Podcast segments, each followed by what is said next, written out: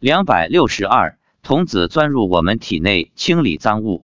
发表日期：二零一二年二月五日。四年前观世音菩萨说过年后再来，诸佛菩萨就再没来过。直到初六，大年初一，我们登山后去了山上的寺院，众生也都跟着进了寺院。我们每个殿拜过去，寺里的佛祖、观音菩萨等诸佛菩萨都一一给我们加持。佛手放在我的头上，金光直入我的身体。加持后，身上发出的金光更加强了。普贤菩萨口里喷火，烧我全身。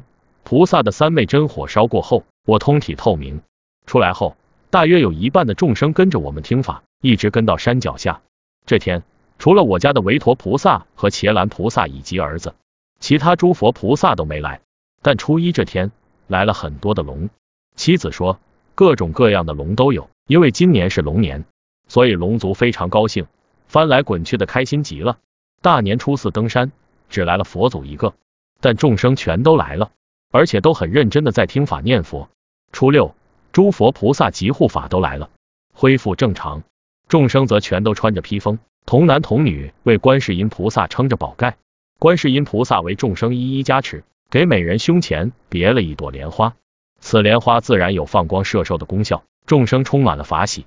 这天还来了很多白色的鸡及其他动物，来了很多的龙，其中部分是金色龙，它们来自西天。昨天是农历十三星期六，我们上午去登山，观世音菩萨给每位众生发了一块糕点，佛菩萨来为众生加持后，急着要赶回各自的道场。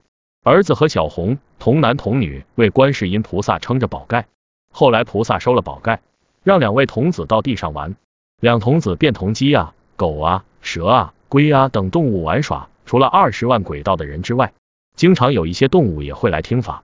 儿子一会儿站在我的头上，一会儿又站在我的肩膀上，一会儿又钻进我的心脏，为我清理身体中的脏东西。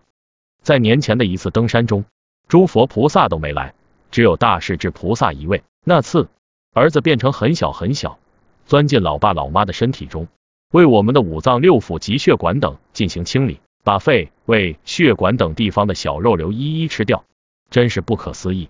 由此我想到了《西游记》中孙悟空钻入妖怪体内制服妖怪的情节。其实《西游记》中的很多内容都是真的。